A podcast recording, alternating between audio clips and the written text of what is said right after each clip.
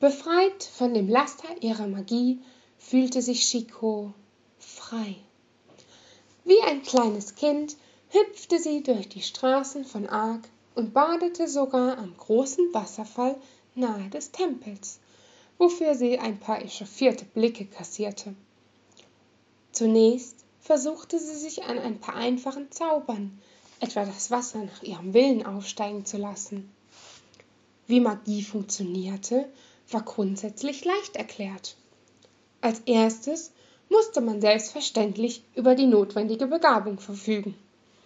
Zweitens brauchte der Anwender ein gewisses Maß an Vorstellungskraft, um die Gegebenheiten des Meers der Eventualitäten vor dem inneren Auge visualisieren zu können und diese Wirklichkeit werden zu lassen.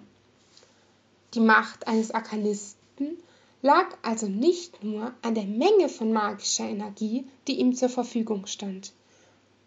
Obwohl Chico als einfache Bauerntochter aufgewachsen war, hatte dieser Umstand ihre Träume nur noch mehr angefacht.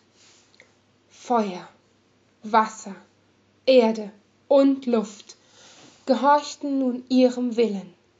Sie war eine Elementalistin der vier Elemente.